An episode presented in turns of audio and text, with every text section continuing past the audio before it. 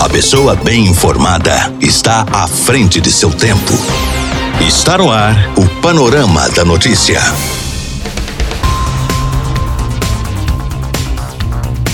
Olá para você, boa tarde. Hoje, sexta-feira, 1 de janeiro de 2021. E eu, Gilberto Matias, estou de volta após umas férias merecidas. Estamos de volta para te fazer companhia todo início de tarde aqui na sua programação da Rádio Paranaíba. Esse é o Panorama da Notícia e a partir de agora você fica informado dos principais fatos que acontecem em Minas, no Brasil e no mundo. Fique ligado e muito bem informado. Nesta edição do Panorama da Notícia, você vai saber que. A recuperação econômica deve ocorrer de forma estratégica, diz economista. 2021 será de recomeço para pais e filhos. Governo de Minas garante que terá seringas para vacina contra a Covid-19. E ainda, não foi só a pandemia. Itatiaia relembra os principais fatos que marcaram 2020. Isso e muito mais, a partir de agora no seu Panorama da Notícia. A sua voz está no ar em 99,5. Rádio Paranaíba.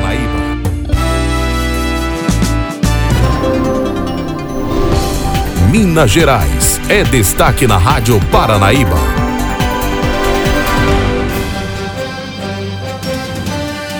Doenças cerebrovasculares lidera o ranking de causas de morte em Minas Gerais. A reportagem é de Mônica Miranda. Assim como em todo o país, as mortes por doenças cerebrovasculares lideraram o ranking aqui em Minas Gerais no ano de 2020. De acordo com dados da Secretaria Estadual da Saúde, em todo o estado foram 7.706 óbitos ao longo do ano. Nas doenças cerebrovasculares estão incluídos, além do AVC, aneurisma, trombose, embolia cerebral e as cardiovasculares.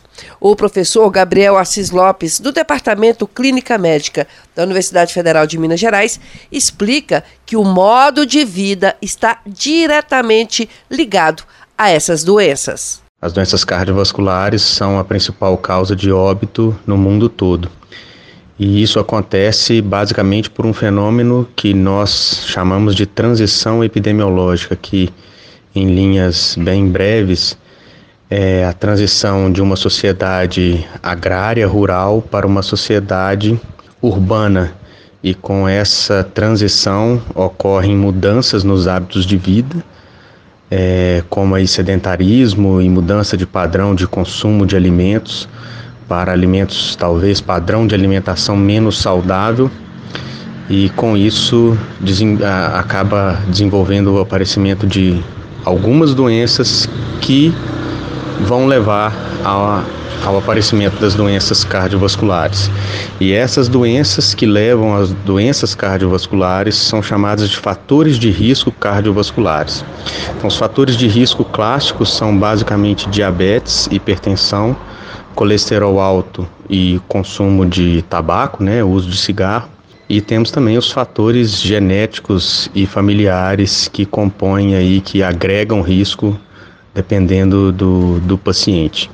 E a forma de evitar isso, inicialmente, seria então a mudança no estilo de vida para estilos de vida mais saudáveis, como é, uma alimentação mais saudável, abandono do sedentarismo, abandono do, do uso de cigarro, é, emagrecer, atividade física, dentre outras coisas. E para aqueles pacientes que já têm doenças instaladas ou os fatores de risco cardiovasculares instalados, nós precisamos fazer o, o, tratamento desses fatores de risco, que basicamente seria então o controle da hipertensão, da glicose, do colesterol, seja através de medidas não farmacológicas ou farmacológicas. Então, dessa forma, nós poderíamos aí controlar esses fatores de risco e diminuir a progressão para o aparecimento das doenças cardiovasculares. Nós conversamos com o professor Gabriel Assis Lopes, do Departamento Clínica Médica da UFMG. Repórter Mônica Miranda. A Anastasia diz que reforma tributária e administrativa são prioridade no Congresso em 2021. Vamos a Brasília com Gabriela Speziali. Depois de um ano marcado pela pandemia de coronavírus com efeitos na saúde e na economia do Brasil, o senador Antônio Anastasia, do PSD de Minas Gerais, diz que para 2021 a agenda de reformas e medidas para impulsionar o emprego será priorizada autorizada pelo Congresso Nacional. Com muita esperança que o ano de 2021 permita que a vacina afaste a pandemia e, por consequência, tenhamos novamente sessões presenciais do Congresso Nacional, nós teremos certamente uma pauta muito intensa legislativa nesse ano que se aproxima. Nós teremos a discussão e a votação da reforma tributária, a discussão e votação da reforma administrativa. Esses dois assuntos, por si só, são capazes de galvanizar as energias do Congresso para temas tão importantes para o desenvolvimento do Brasil. Mas é claro que, a par desses dois assuntos, digamos, nucleares, teremos várias outras discussões, como, por exemplo, temas relativos à micro-reforma econômica, ou seja, assuntos que impactam positivamente a nossa economia, como questões relativas à legislação sobre cabotagem, ou seja, permissão para navios carregarem carga ao longo da costa brasileira, a questão relativa ao marco legal do gás, questão relativa já votada e agora cujos vetos serão disciplinados, os vetos relativos à lei do saneamento. Nós teremos também, certamente, matérias importantes vinculadas à criação de empregos.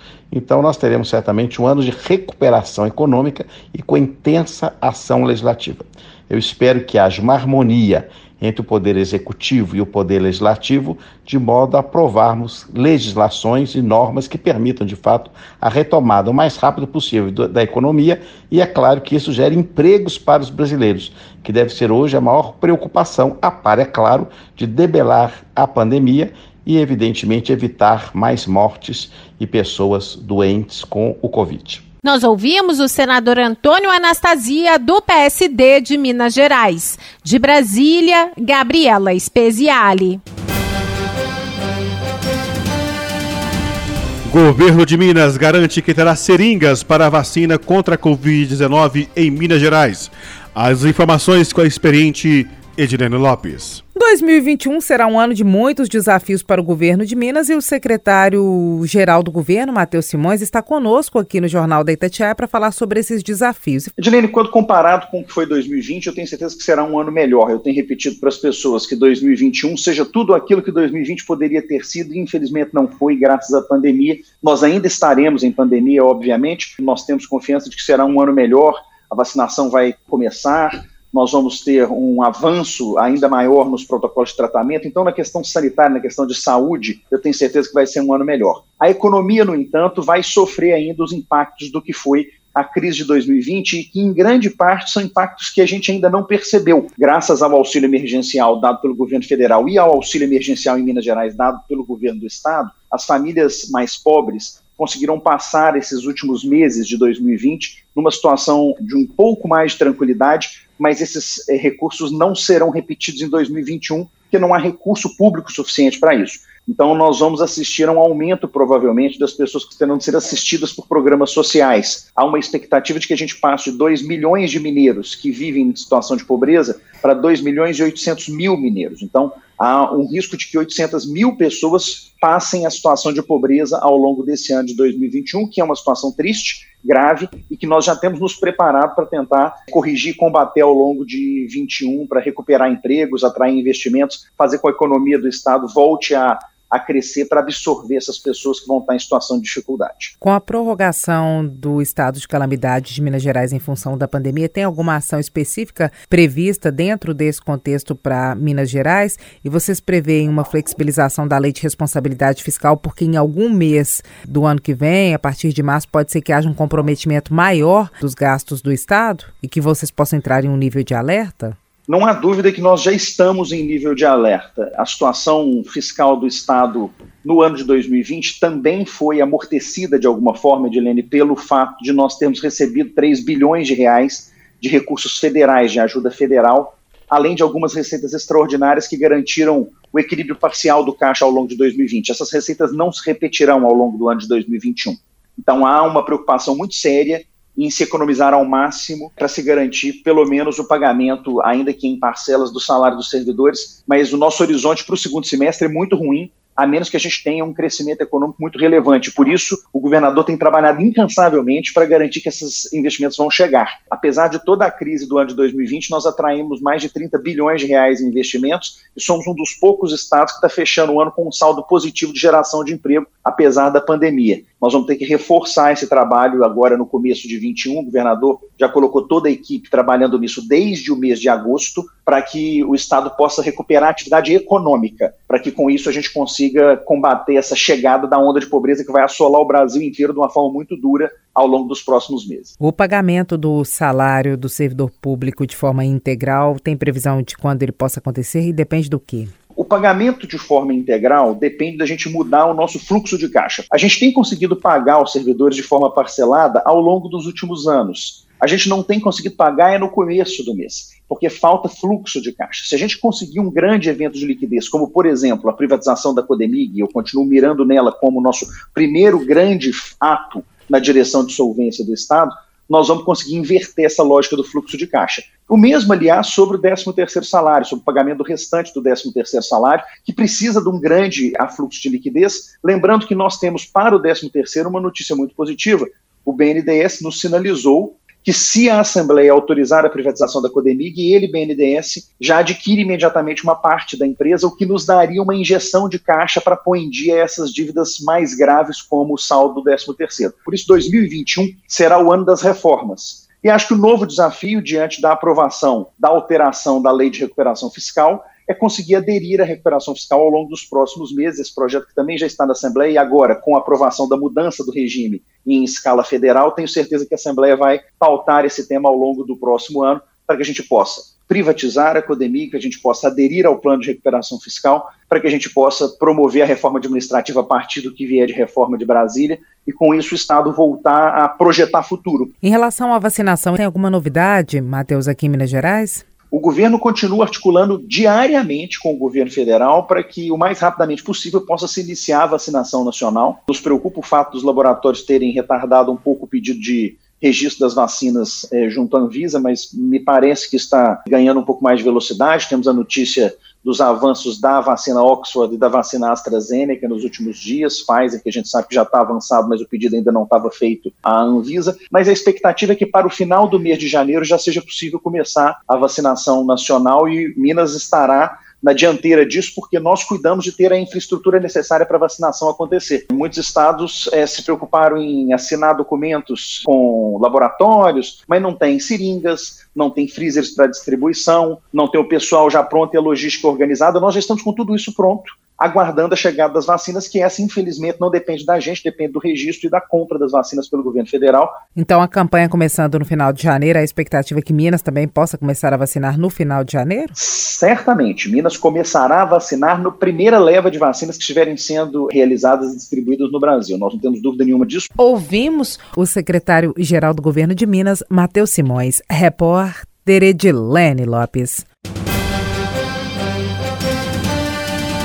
Não foi só pandemia.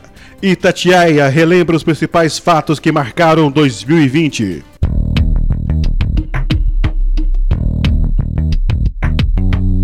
...2020 começou com a esperança de um ano melhor... ...depois de um 2019 bem pesado.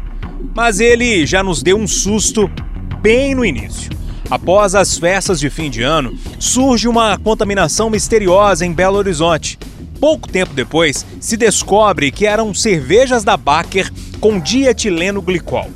Dez morreram e outros ficaram hospitalizados. Ainda em janeiro, Belo Horizonte foi atingida por um temporal muito forte. A enxurrada arrastou carros, invadiu casas. Avenidas foram tomadas pela água e pessoas morreram. Após a tragédia, o prefeito Alexandre Calil falou que chuva desse tipo, só de mil em mil anos. A chuva que caiu em Belo Horizonte é chamada tecnicamente de chuva de mil anos, ou seja, 102 milímetros em 40 minutos. Ela acontece estatisticamente, em cada mil anos. Ainda atordoados com a contaminação por dietileno glicol, uma tragédia provocada pela chuva e um carnaval meio estranho, no mês de março, a OMS, Organização Mundial da Saúde, finalmente decreta pandemia de Covid-19 e a doença se torna um perigo global. Anúncio que para muitos demorou traz incertezas para a população médicos e cientistas ficam em alerta. Por causa das incertezas da pandemia, a B3, a Bolsa de Valores brasileira, tem perdas nunca vistas e aciona o Circuit Breaker, um mecanismo que para as negociações para evitar mais prejuízos. A nossa colunista de economia, Rita Mundim, narrou assim o 12 de março de 2020. Mais um dia para entrar na história. Eu nunca havia presenciado dois circuit breakers no mesmo pregão. Enquanto isso, na saúde, o número de mortos crescia. O presidente Jair Bolsonaro faz um pronunciamento na TV, nega a gravidade do problema, pede às pessoas para irem para a rua e chama a doença de gripezinha. Meu caso particular, pelo meu histórico de atleta, Caso fosse contaminado pelo vírus, não precisaria me preocupar. Nada sentiria ou seria, quando muito, acometido de uma gripezinha ou resfriadinho. Além do isolamento e a gravidade da Covid, outra situação que dividiu o Brasil foi um medicamento usado para doenças autoimunes, colocado como solução no tratamento da Covid-19. De um lado, o presidente, que tomou o medicamento, chegou a indicar e mandar fabricar milhares de comprimidos. Mesmo sem comprovação científica, mais de 400 mil unidades de cloroquina para o tratamento precoce da população. Eu sou a prova viva que deu certo. Do outro lado, o então ministro Luiz Henrique Mandetta, que discordava, pedia estudos de eficácia e alertava para os riscos ela pode fazer o coração bater de uma maneira errada e pode precipitar um infarto, uma arritmia. Em meio a este país ainda mais dividido, outro ministro provoca uma das maiores crises no governo Bolsonaro. Em mais de meia hora de discurso, Sérgio Moro, então ministro da Justiça e Segurança Pública, acusa o presidente Bolsonaro de intervenção na Polícia Federal e pede demissão. Eu, infelizmente, não tenho como persistir com o compromisso que assumi, é, sem que eu tenha condições de trabalho, sem que eu tenha condições de preservar a autonomia da Polícia Federal. Se não bastasse, o ano ainda foi de eleições. Joe Biden é eleito presidente dos Estados Unidos e cidades têm novos prefeitos pelo Brasil. Aqui em Belo Horizonte, Alexandre Calil vence no primeiro turno. Logo depois do resultado, o prefeito pediu união e comemorou a vitória. Direita, não tem negócio de esquerda, não tem nada. Nós vamos continuar governando para todos e governando para quem precisa. Em um ano tão difícil, ainda choramos diversas perdas. José Mojica Morins, o Zé do Caixão, mestre do terror brasileiro, morreu aos 83 anos vítima de uma broncopneumonia. A música também ficou de luto. Little Richard, um dos pioneiros do rock and roll, o cantor e compositor Moraes Moreira, Vanusa, Paulinho do Roupa Nova e o compositor e escritor Aldir Blanc nos deixaram. O jornalismo também chorou quando viu colegas perderem a guerra para a Covid-19. Um deles, o apresentador da Globo e do Sport TV, Rodrigo Rodrigues. Em São Paulo, José Paulo de Andrade, uma das vozes mais fortes do rádio, se calou. Alô você, aí no céu! Outro que nos deixou foi Fernando Vanucci após um infarto. O artista Tom Veiga, que deu vida ao Louro José, também morreu vítima de um AVC. O mundo se despediu ainda do craque Diego Maradona. A lenda do futebol mundial morreu na Argentina aos 60 anos após uma parada cardiorrespiratória. Apesar de tudo isso, 2020 se encerra com uma excelente notícia: a possibilidade de uma vacina chegar em janeiro e trazer um 2021 mais leve. Repórter Júnior Moreira.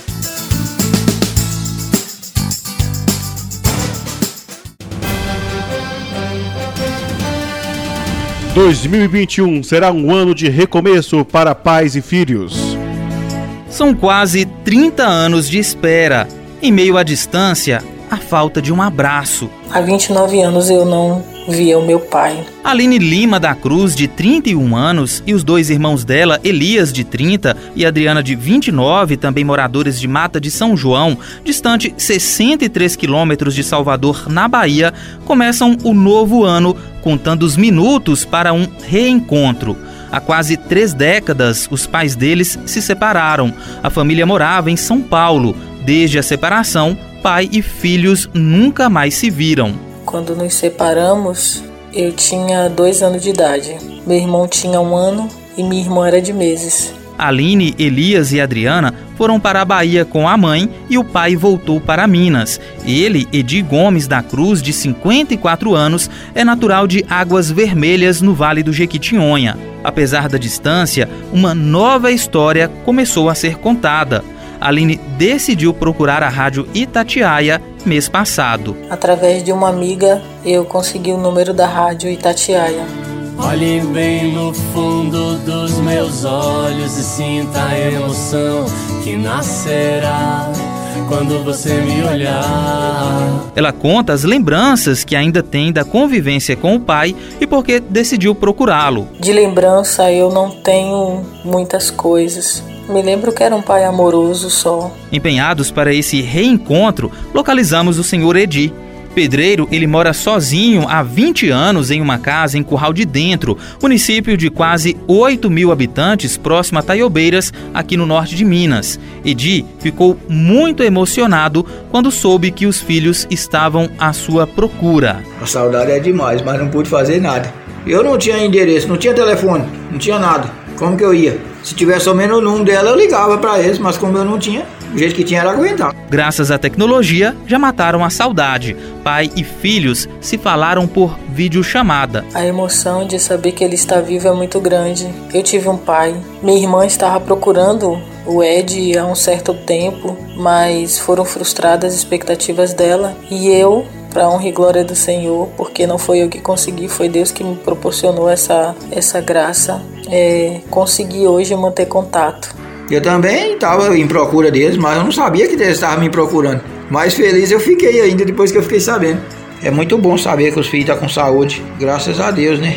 Nesse encontro, a Aline descobriu que tem mais uma irmã de 20 anos por parte de pai em São Paulo.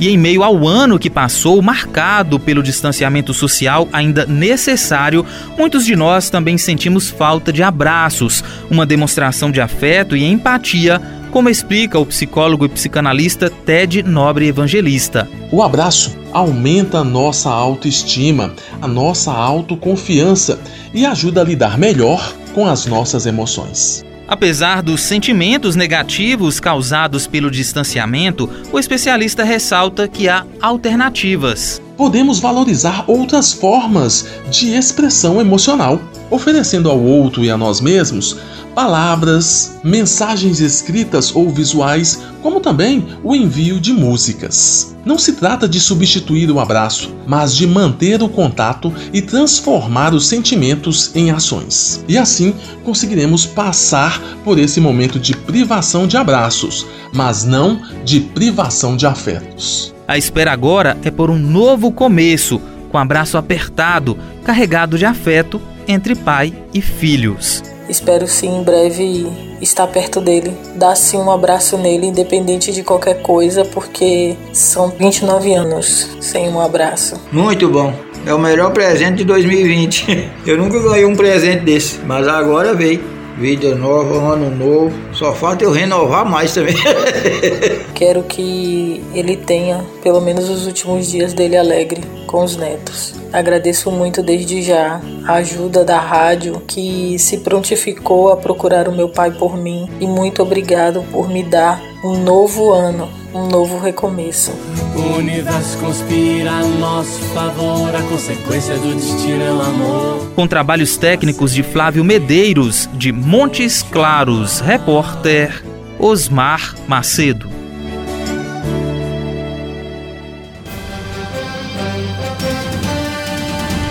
Na série especial, economista diz que recuperação econômica deve ocorrer de forma estratégica.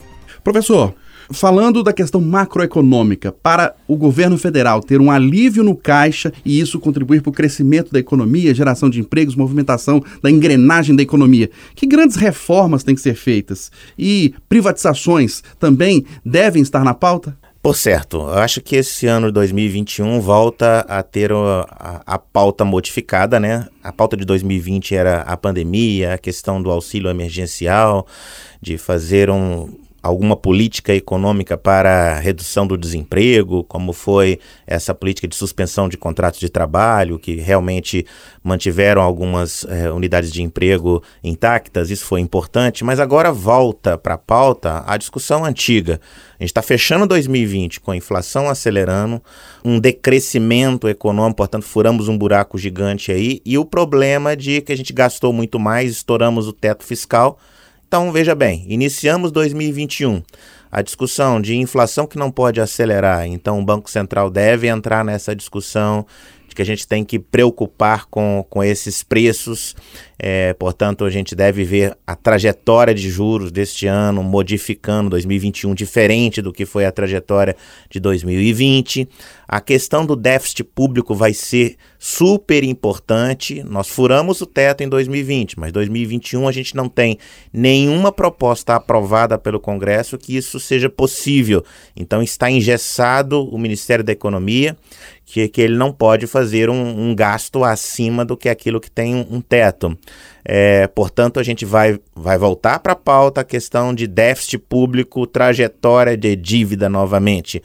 E óbvio que isso puxa várias questões.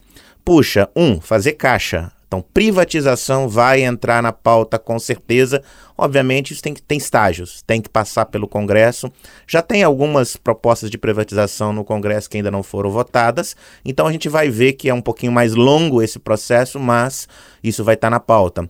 É, vamos entrar com a discussão, sim, de reforma administrativa e reforma tributária. As duas têm que caminhar juntas. Ou seja, o governo gastar menos com ele mesmo e no, na casa da reforma administrativa, no caso da reforma tributária, desonerar alguns setores e simplificar o processo. Exatamente. Se eu quero que o governo ele tenha uma reforma tributária de modo que fique mais barato para a produção, para chegar ao consumidor final, então isso significa que o governo tem que custar mais barato. E daí a importância também de vir junto as duas coisas: reforma administrativa junto com essa reforma tributária. Então é um ano que continua, volta para a pauta reformas, é, e, e, volta para a pauta problemas antigos, que é o problema de déficit público, crescimento da dívida e o problema de inflação que parece que estava aí.